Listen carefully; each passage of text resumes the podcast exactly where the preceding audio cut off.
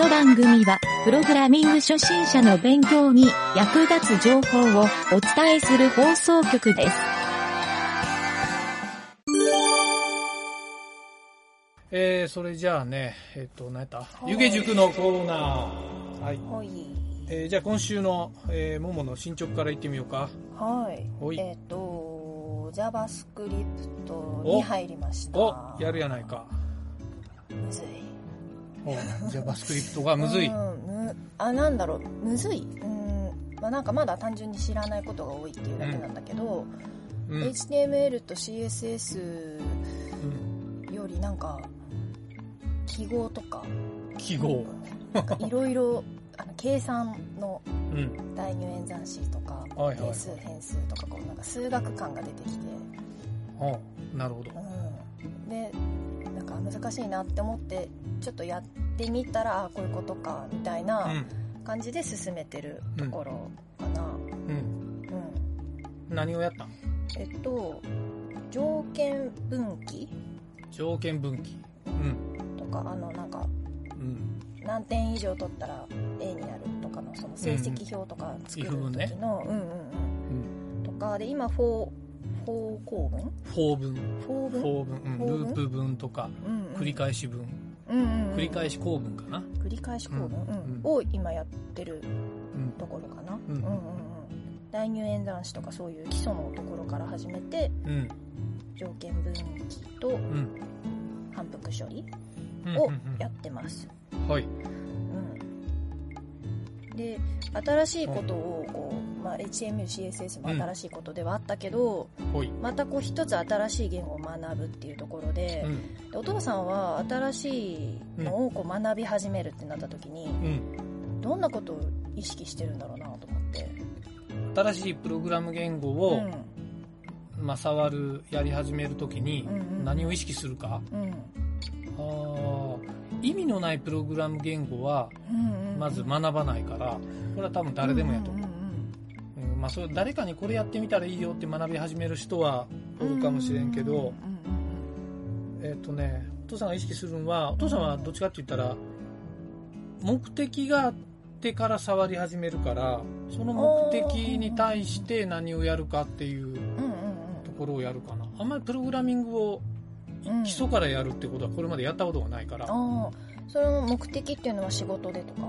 うん、例えばまあこう JavaScript やったらうん。ホームページ作るとか、ホームページ内でこういう処理をしたいからっていう目的があって、それをやるためには JavaScript でこうやらないかんっていううん。時にやるからなんかね、そう、言語の勉強っていうのをちゃんとしたことはないのよね、お父さん。ああじゃあなんかもうんう一個ずつこれをやるにはこれっていうのをうん。新しくどんどん取り入れてってそっちの方が違いかな。っていう。ことか。う。うんんなるほど。PHP もそうやし、うん。うん。だから全部、なんか基礎からこれを最初に学ばなきゃいけないっていう、そういうのをね、やったことがないのよ。ああそうなのね。うん。それでいくとさなんか今なんだろう今こういっぱいやってきたことがあるからわかるけどうん。わかるっていうことが多いけどうん。あのこれはどうやるんだろうっていうところから入るってこと？それを調べるところから入るってこと？このサイトのこういう機能作りたいとかってこと？うん。そうやね。うん。ものによるかな。ゲームを作りたいと思ったら、ああそうか。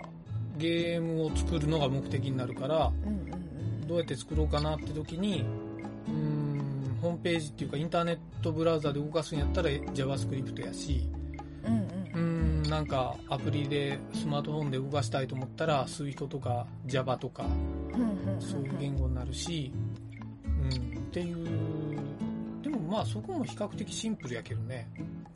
シンプル？うん。シシンプルっていうかまうんあそうやってる人も多いんじゃないかな思うけどな。あそうかそうか。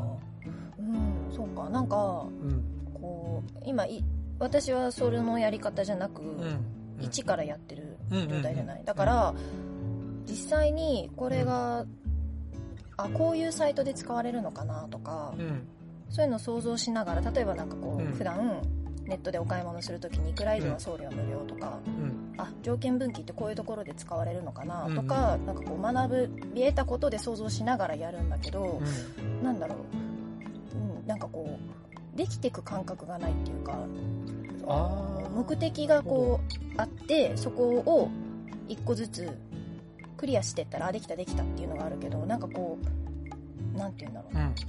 知ってはいるけどやったことないっていう今状況だからなのか、うん。うん。うんこあうなんていうの、なるほどね。うそうか。うん。大前提のことをちょっと言うの忘れとったわ。んうんうん。あのねお父さんはえっ、とね if 文と for 文はすでにマスターしてる状態やったわ。あーあのね、if 文と for 文っていうのはねどんなプログラム言語でも基本的にはあんのよ。うんだって if 文と for 文を条件分岐して繰り返しをすることがプログラムの基本的な処理やからうん。これがないとプログラミング言語とは言えぬわけよ。なるほど。だから CSS とか HTML はプログラム言語ではないのよ厳密に。はうんうんうんうん。なんかよく言う、言われてるよく言ってるでしょ、ん。そう。それはそういう繰り返しと条件分岐っていうこの基本処理がないからうんうん逆に言ったらこの基本処理だけであらゆることができるから。あなんもう基本これ2つのお作法が分かってるだけでうんうんうん大体のプログラミングの処理はできてしまうっていうことよ、なるほど。そそれは最初にできてたっていうのはうん。うん、どこで知ってたの？それはね一番最初に中学校の頃に触り始めたうん。MSX のベーシックっていう言語で、うんうんえーそこにもちゃんと if 文と for 文っていうのがあってあベーシックにもあるんだ。そう。それはもう本を打ちながら、まあ、ひたすらゲームを作ってたっていうのを繰り返すうちに if 文と for 文ってこう使うんやなっていうのは肌感でその時に理解しててでその後自分で何か作るっていう時も人が作ったものを改良して、うんあこうやって使うって理解していったのもあるしえー、と自分がやってエラー出しながらあこうやったらええんやなって理解していったところもあるからそこの土台が実は中学校の頃に自分で学習はできてた感じやね、そうかただベーシックを学ぶっていう体系ではなかったからあんまり順序立てて覚えたって記憶はないああそうかそうか。うん。へえそうなのね。結果的に。だから赤ちゃんに、えー日本語とか英語とか赤ちゃんってその環境にいる言語で喋り始めるじゃない？2歳3歳になったら。そ,、れと一緒でやっぱ繰り返しでうん。その言語を頭にすり込んでいったっていうのが一個あるから学習したわけではないんよねそういう意なる味では。ほど。もうやっていきながらそれが、うん。あのー覚え込まれてったってもうことか if 文ってこういうもんやって上限分岐。こういう時に、うん。えー、と A が1だったらとか B が1だったらっていう条件分岐でそれを組み合わせ AND とか OR で組み合わせるっていう。うんうんうんうんうんこの思考とそれを繰り返してやるっていう思考、うんもうこのやり方がねあの、うん分かったらまあ逆に言ったらねそれが分かっとったらどんな言語でも簡単に覚えられる。うん。うん。そうだね。プログラム言語の基本がそこだから。でもちろんいろんな言語によってうんうん。そのお作法とかその書き方とかの違いはいっぱいあるんやけどうんうんうん。基本ルールはねどのプログラム言語もそんなに変わらんのよね。うんなんかその基本が変わらないっていうのが、うん。なんかいいまいちあんまりピンとこなくて、今のところ、うんうん。これは Java ができるようになったら次じゃあ PHP とかやるときに分かるかな。分かると思う。ああそうかそうか。わやっぱ HTML と CSS とは別ってそういうことか。うん。うん。まあねちょっと分かりやすくもっと言おうと思ったらね、えーと日本人が英語喋れないっていううん。のってまあ要はあるじゃない？でも、アメリカ人も日本語喋れないじゃないうんうん。だけど日本にいる北海道と沖縄の人って、まあ意思疎通できるぐらいの会話できるでしょ。うん？日本人で方言違うけど。いかにまあ北海道とかその例えば東北のズーズー弁の人ってよく何言ってるか分かんないってあるけど、でも日本人同士やったら何かしら分かるでしょ？コミュニケーション取れるでしょ、あうんうんうんそれと似てるかなあと思う。ーあ分かりやすい、うん。だから日本人っていうのがいわゆるプログラミング全般のジャンルやと思ってうんうんうんうん。東北に住んでる Java っていう人と沖縄に住んでるあの JavaScript って人、まあ、JavaScript 例えが悪いな。PHP とか、うん。うんうん例えば九州に住んでる Python っていう人とか四国に住んでる Ruby っていう人、うんうんうん。全員違うけど、プログラミングっていう同じ島におる、同じジャンルでの話し方は、うん、if 文と for 文だけで話してるようなもんだから、これはもうかなり言い過ぎやけどな。プログラミングをちゃんと学習してる人は、まあ、違うやろって言われてもおかしくないけど、うん、でもここには、あのー全然違うっていうよりは似てるっていう状態なんよね。うんうんうんうん。プログラミング言語っていう。うんうんうんうん。やってるとなんとなく分かっていくってうんことか。ああそうかそうか。そうそう。や、そう。意思疎通、うん。まあなんかね、ルールがこうなんやなっていう仕組みが似とるっていう感じ。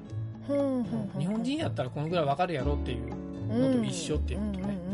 なるほど、まあちょっと乱暴な説明やけど、ちょっとそういうのが、あの、あるから、うんうん。モモはちなみにその質問をしてるってことは、どうやったら効率的に学ぶことができるかっていううんところにつながってる？そうそうあの、いや進み進め方うん。をもうちょっと早くするにはどうしたらいいかっていうところで、まあ、もちろん量もあるとは思うんだけど、うんこのやり方で、まあ、なんか調べると、うんこうあのそういう学習サイトとかで見てうん。学んでうん。サイトを模写してとかっていう順序とかが出てくるけど、うん。お父さんはどういうふうにやったんだろうなっていうところが気になったから聞いてみた、うん。なるほうんまあ、効率を上げたいなとは思ってるね、ど。効率化。うん、プログラミングのレベルを測る方法って知ってる？え まあ、もうに聞いても知らないとは思うけど。えうん、れはね、ラジオ聞いてる人もん。結構興味のある話だと思うけど、うレベルを測る。プログラミングってやっぱり、まあレベルってあるやない。この人、レベル高いなとかあるやろ、うん、何をもってレベルが高い、レベルが低いっていう。そのレベルって何っていう。なうん、なんだろうな。のにお父さんはなんか一つの答えを持っと。ほうほうほう。うん。何やと思う？えーまあ、身近にプログラミングをうん。やってるお仕事としてやってるのがうんお父さんしかいないから、そう比較対象がわからないけど、そう想像でうん。うん。言ってみるおとそほいのなんだろういろんなうん。書き方その1個のサイトを作るってなった時にいろんな方法、選択肢が浮かぶ人かな、ああ、いろんな方法が浮かぶ人。ううんん。まあレベル高く思えるよね。思うねうんベルがわかる？もっと簡単。レベルを測れる？レベルを測れるね。えー、なんだ？うん。え単純にえ知ってるそれをやできる？これやってって聞いたらたらなるほどねっていうとこえー、なんだろう？ああ、単純に知ってる？うんそうそうその知識があるうんうんうんだ。からこうこれやってって言われた時にうん。あこれねって言ってできるうん。なるほど。それは仕事をする上では最低限の条件っていうレベルぐらいにならない？確かに。それ知らないとそもそも仕事できませんってことだから。知ってる知らないっていうのは最低限。そうかそうか。うん。え。結構ね面白いのよ。これが分かるともしかしたら勉強の効率も上がるかもしれんし、うん多分勉強の方法ってまあいろんな本に書いてあるとか、サイト見て紹介されていることをやる人がほとんどやと思う。うん。学校行って学校の教材っていうか宿題で漏れたことをやるっていう人も多いと思うけど、自分で学習がサクサク進められるようになるっていうポイントの一つでもあるかもしれない。自分で進められるように。だから、ももが考えとる効率のいい学習っていうのがここに一つうん答えとしてあるかもなと思って、おそれは相手のレベルを理解できるっていうか、相手のレベルが測れる。人のプログラミングのレベルが、うん。というよりは自分のプログラミングのレベルがわかるっていう状態。うんうん自分は非常に簡単なことなんだよね、これはね。これが何か。えだろ相当もったいつけたけど、正解はうん。人の書いたソースコードが読めるかどうかっていう。ああおうんうんうんうん。表示してうん。あこれここがこうなってんのかって理解できるかってこと？そう。んうんまあなんでこれが、レベルが測れるかって言ったらう、ん。わかんない人はレベルゼロだかそうだね。うん。私最初はなんだこれって感じだった。そう。うんうんうんら。で、これがなんで効率がいいかって言ったらう、ん。JavaScript の勉強をしようとした時に、うん。ホームページには少なからず何かしらの JavaScript が書かれてる。うんからうん。まあ書いてないページもあるよ、たまに。うんうん。でもまあ、ほとんどない。うん。うんうんということは何か書いてあるでしょ？うんうんそれを見たら全てが勉強になるかうんほらこのサイトはこういう JavaScript だけでう、うん、書いてるだけでこんだけすごいページが作れてるっていうのが理解できるっていうレベル。はいはいはいはい。とすると、うん。それが理解できたらそのページは、まあ、作れるかどうかは別にして、うんうんうん。そのページは理解できるっていううんうんうんことやうん。なんならコピーしたら自分も作れる状態にはなると、はいはいそうするとそのモノマネをしたらそのサイトと似たようなサイトは作れると。うんうん。うんその同じプログラミングされてる機能とかもうん。取り込めると、うんうんうんまあシンプルじゃない場合も多いんやけど、うんうんうん。まあ、理解できるっていうのが重要でああなるほど。それには人の書いたプログラムが読めるっていう理解度、うんうんうんうん。ここがやっぱレベルの一つの、うん、測りどころかなっていう、ほうほうほうほう。それはうん例えば、うん。うんと普段 JavaScript はあんま使いませんっていう方、うん。うんまあ、JavaScript に限らずうん PHP とか使いませんっていう人が、うんあのどうしてもその自分が今やってることの目的でそれを使わなきゃいけないってなった時に、うん。他のサイトからコピーして持ってくるみたいなのでやって、でその後後々ちうん。ょっと経ってからうん。他のサイト見て、ああこれこの時にコピペしてやったなとかって思い出すのもそのレベルに入るコピペしてる時点で理解してるんじゃない？ああそうか。だって理解してないとコピペなんかできないでしょ絶対。あ、確かに。うん。そうかそうか。で後で見直したらあの、うん。面白いもんでねうんうん。プログラミングってね後で見直したら確実にレベルって上がるのよ。自分の書いたものを？自分の書いたものでも、うんうん。でも、うんうんうん。人の書いたものはもう固定で変わんないでしょ。だってずっと人が書いたものだから、うんうんうん。人が書いたものを自分でコピーして自分で、まあ、作ったかのようにサイトに貼り付けるでしょ。うん。でしばらく経ってからそれを見たら自分のレベルが上がってるからうん。あもっとここ効率的になるなっていう見え方が絶対にしてくるはずなのよ。ほうほうほうほう。面白いもんで、へえ、うん、やっぱじゃあ繰り返しやるっていうのが大事そう繰り返しっていうのはその点やと思う。あはいはいはい。でレベルを上げるのはそこでもうどんどん自分でレベルも上げることができるし。うんうんうんそでもちろんそれよりもっと難しい書き方をしてる人のプログラムをもっと読むことができるようになるしどんどん世界が広がっていくっていう、ほうん、プログラミングってまあ基本こういうものやなと。ほううん。そうか。あちなみにねもっと言うと,、えー、とプログラミングが人のプログラミングが読めるっていうレベルあるでしょ、うんうんうんその先がまだあってそこからレベルアップしたかったら、うんうん。えー自分でプログラミングが書ける。そのプログラミングよりいいものが書けるって言った方がいいかな、あー同じことを書くけどそう。それよりもいい。それよりもいい。コピペじゃなくてうんそれをさらに良くすることができるっていう。あでも自分で考えてこれがいいかもって思ってやるってことだもんね。そう、まあ、それが他の人がそれレベル高くないよって言ったとしても、まあ、自分ではレベル高いと思ってもいい、なあなるほど、うん、他の人よりいいもの書けたと思思い込んでいいと思う。これはうんうんうん。でさらにレベル上があって、うん。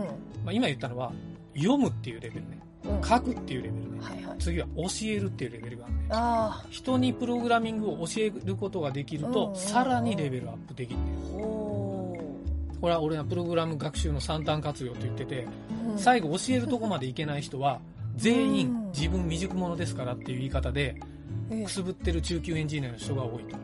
そうなんだ、うん。でもでもそれでもやっぱ中級ではあるんだよね。中級ってまあ幅広いでしょ。初級と上級じゃなければ全員中級っていう。あそういうことか。そう、う。ん以外、うん。そう。うん赤ちゃんとおばあさん以外全員うん。人間っていう、うん。まあ人間は人間やけど。そう。まあ大人ではないか、うんまあ、要するにティーンエイジャーっていう子供の領域ではなくて、そこから老人までの間数十年あるわけでしょ、大人っていう領域が。なるほどね。それが普通とか中級レベルって言われているレンジ。世の中の大多数。うん。100人いたら80人がこのレンジで残りの2割はそうじゃないレンジ。ということはプログラミング初心者が、まあうん。初心者ってたくさんいると思うけど、初心者を出したプログラミングの8割が中級エンジニアで、うんうん残りの2割は上級エンジニアだって考えた方が分かりやすいかも。その残りの2割にいけるかどうかは人に教えるかどうかっていうのがポイントやと思う、うわなるほどね。学者になれとかうん。教授になれとか先生になれって言ってるんじゃなくて、うんまあ、人のメンターについてるのも一つあるしうんうんうん。とにかく人に教えずに一人で黙々とやってる上級エンジニアアっていうのは相当少ないわけよ、少ないんだ。うん。いるけどね。職人のそういう人っているんだけど、うんあの人に教えてでその人が成長して、ありがとうございますって言ってもらえるこのサイクルが作れてる人がうん上級エンジニアには多いなってお父さんは、ほうそうなのねなるほど。うん。というのがうんうんお父さんが考えるプログラミングレベルの測り方。かなり社会的に見てもうん。あの一定の水準で測れると思うよおなるほどね。うん。まあ意識は高いよね。うん。まあ、大まかに言うとさっき言った読めるかける教える。読めるかける教える。うんうんうん確かもう一個上があったな。ああ。読めるかける教えるの上。あったね。教えるの上でしょ？あったわ。これお父さんブログで書いた方がいいねあああったな。教えるのなんや上と思う。うん。教える人をすおし育てるああまあまあ。教える人に教える。教えるの中の一ジャンルにあるねそれは。あーあーなんだろうな。教えるのジャンルじゃないってことか。これはねあのこん、うん。今回言った読む書く教えるっていうのは別にプログラミングじゃなくて、うん。全ての学習に通じることなんよ。あそうだね。そう東大の受かろうとしてうん。受験勉強してる人ってうん。結構そこまでやってる。自分の部屋の中にホワイトボードを置いて人に教えるシミュレーションをしながら自分で先生になったつもりで教科書のことをなぞって書いたりしてる人もいるっていう話を聞いてそうあなるほどねと思って納得したんやけどその上。上？おもろいな。上には上があるんよねなんだろうな。でもこのこっからの上はもうお父さんの持論やからあのうんうんプログラミング以外ではもしかしたらあんまり役に立たんかもしれないプログラミングに関しての教えるのさ上の上級スキル。プログラミングに関して。プログラミングかな。プログラミング学習をするっていう意味で、まあ、人に教えるとこまで行ったらまあまあなスキルやと思うんやけど。うんうんうん。その上に何があるかなと思って考えたわけよ。うんラミングでしょ？新しい言語を作るとか。ああそれも面白いね。うん。それもあるかもしれないそね。そそれは何？飛びすぎ。悪くはないと思う、悪くはないんだ、うん。ちなみにお父さんが考えたのは、うんうん。えっとね、書籍を書くっていうのが一個あったの。はあそれはこういう定量的に残るもので自分の思考をまとめる人に教えることを、えー定量的にまとめるっていう能力がその上やと思うその場でメンターみたいに聞かれたことに答えますよっていう教え方ってうんうん。ある一定のレベルだったらできるんやけど、うんうん。ものに書いて残してこれ間違いないですよっていう、まあ、いわゆる論文を書くとかそういうのに近いけど、うん。うんこの状態に行って、まあ、それが本を書くのに近いかなと思ったよ。書籍を出したり。うん。そういうことができる人。そうだね。結構ね大きい会社のエンジニア部門ってうんうん。書籍を出すっていうあの社員目標をあのえ？全員に立てさせる会社もあるのよ研究職の人とか、そうなんだ、まあ、論文を書けとかそういうのも一つなんだけど。論文ね。うんうん。そう書籍を書くっていううん目標でやってる会社さんお父さん過去に何個か見たことあるから結構いるよ、まあ、自分で書籍を出すって目標を立ててるエンジニアもいるけど意識高い系、うんっうんうんうんうん。ていう意味でまあかなり上級じゃないかな。そうだね。考えてみるともっと上もあるかもね。桃が言う新しいプログラム言語を作るこれはまあ確かに作れるもんなら作りたいかもしれんけど。そうよね。おもろいかもしれんそれ。うん。飛びすぎちゃったね。全然ありやと思うよ。本いや当。本 お父さんならできそう。当作れるもんなら作りたいね、うん。うん。じゃあ次は？他には？あ次。えっとうん。まあその一番最初のところに戻って。ほいほい。うんとお父さんの進めてきたやり方うんと私が今やってるやり方とうん。大きく違い違うは違うんだけど、ううんんと今このままうん。やってみようと思うんだけどそれでいいんだろうかっていうなんか質問なのかなんか確認なのかちょっと迷いもあるうん。ところ自分で。うんそうそう。なんかこれで、このだその学習サイトとか、うん。あと You- YouTube でもさこれ今載ってるのよね、JavaScript の初心者向け動画ああ結構みんな載せてるのあるね。うん、だからそういううん。こう今やってるドットインストール終わったら、うん。まあ、やりながらん。HTML、CSS と同じような感じでこう復習みたいな感じうん。で YouTube 見てみたりとかしようかなって思うんだけど、あのなんだろう知識を得るっていうことばっかりになっちゃうからうん。なんかこう JavaScript でこれを作るみたうん。いなうん。のが欲しいなっていうのもあって、でその初心者 JavaScript、まあうんまだま何にもわからないうん。この何にもわかんない人が一番最初にうん。つく作るとこれ勉強になるみたいなものってうん。なんだろうと思って電卓。ほう電卓うん。ほえ計あそっか計算するからかいろんなうん JavaScript を使って HTML で電卓作ると、いろんな要素が詰まってるから。うんへえうん。あそうなのね。うん。いろんな会社でそういうのを作る、うん、新人うん教育をやってるっていう話は聞くね。うん、うん。うん。そうなんだ、うん。おじゃあ電卓。電卓を作ってみ。うんうんうん。電卓アプリ。アプリって言うと、あれかもしれない。まあ、サイトやね。でサイトでいいんう。んサイトもアプリも、これは似たような感じやから。うん。そう思っていいよ。わかったこうん。こで数学が数学が出てくるな出てくるな。出てくるな足す引くかける割るぐらいの話やろ。まなんかこうパーセントとかそこまで、パーセントって何が知っとるお前。割る割り算割るけど、ん余剰っていうやつね。あまり。うんああよいしょうんうんプログラミングでいうパーセントは余剰。はいはいはいうん。あんま使わんで、電卓で。電卓で余剰の計算出す、まあ、パーセントボタン押せば出るけど、うんうんあんま電卓では使わんと思う。だいたいみんな足すぐらいのもんや。足すかかけるかぐらい。うんうんあその4つでいいんだ足す引くまずはねまずはそのレベルでうんうんうんあだからそんなにに算数とか数学とか知らなくてもできる。うんうん。まあでもやったらわかるけど、それ以外に難しいとこがいっぱい出てくるから。そうよね 数学とか言ってるぐらいじゃないんだろうなと思うけどちなみに for 文とか出てこんから。うわー ちなみに if の文とか使わないから。でもこれがリアルなプログラミング学習の俺は一個やと思うよ。リアルな？うん。まあ最初に基本を覚えるのは重要なんやけど、うんうんで、for 文も if 文ももちろん知らんといかんけど、うん。でも実際ももが電卓作った時に、うん。うんあれ？If 文と for 文使わんかった。使わんでもできる。なんで if 文と for 文勉強したんやろ？ってうん。思うのは、うんそう。それは別に思ってもええけど、うんうんうん。あの、実際そんなもんなんよ。はあだからいらん機能をいっぱい覚えてもしゃあないし、自分が使える機能を確実に使えることになる方がよっぽどスキルの足しになるから、うんで、結果何かうんものを作ったっていう後に残っとる方が、うん。英語単語を1000個覚えました。うん。でも英語話せませんって人山のようにおるやろ。うんうんうんで高校とか中学の英語の先生で英語話せん人も山のようにおるらしいけど、そうなんだ。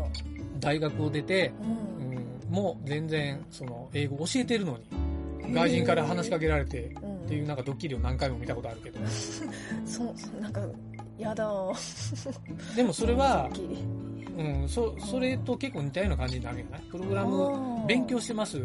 1冊勉強しました。とか、2冊勉強しました。って言うけど1個もアプリを作れたことありません。サイトを作ったことありません。はいはいはいはい。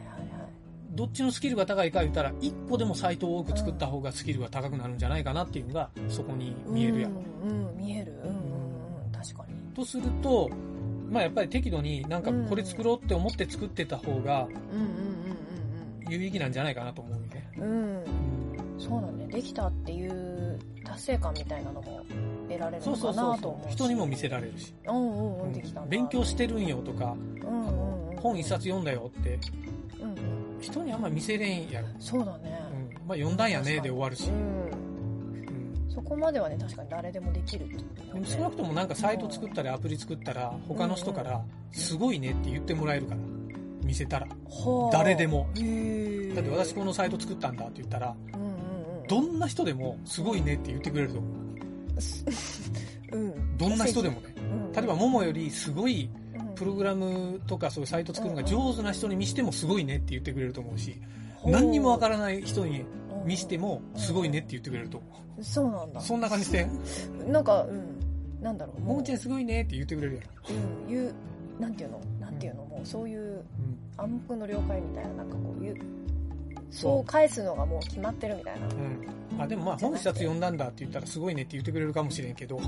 あでもそうか。本読んだよりもあ作ったんだってなるそうそうそう。そう。なるほどね。うんそれは確かにそうかもしれない。まあ成果物があるっていうのはそういうことやと思う、うん、あそういうことか。そうだね。そういうことを、はいはいはい、じゃあ、うん。まあ、基礎を得つつ電卓作るっていうのをやってみようかな、電卓作ったらうんうん、相当な基礎が自然と身につくと思う。よ、自然と身につく、自然とというか、まあ、調べるうんうんうん、ことも多いし、うんうん、それによって結果的にあの必要な知識がこれっていうのが絞られてくるから。ほう。ほうほうほうだからこれわからんってお父さん泣きついてくることもかなり限定的に絞られてくると思う。ん。う、うん。そうね。なんか何がわからないかが明確にわかるからうん、方向としてもいいのかもしれない。今なんかやってることあこれをうん。知れば何かができるみたいなぼんやりした感じで知識を入れようとしてたからうんこれをやりたいんだけどどうしたらいいか分かんないって方向に行ったらちょっと道が開ける気がする。うん、そうそう。だからそれいっぱいいろんなもの、まあ、サイトを作るのも一つよ。別に電卓じゃなくてもサイトでもいいけど、うんうん JavaScript は結構電卓はいいかもな。ほんほんほん。分かった。うん。ああ聞けてよかったわそれ。うん。うんうんうん。うん。他には？他はとりあえず今今週はそれで ?OK うん。じゃあ電卓やな。はい。はい、えー、1週間後にできてるかな？まあ頑張りたいけど。まあ、1週間後に進捗を話して進捗をね。うんうんうん、どこまでできたか。はい。はい。頑張ります。はい。じゃあ今週は以上、はい。お疲れ様。お疲れ様でした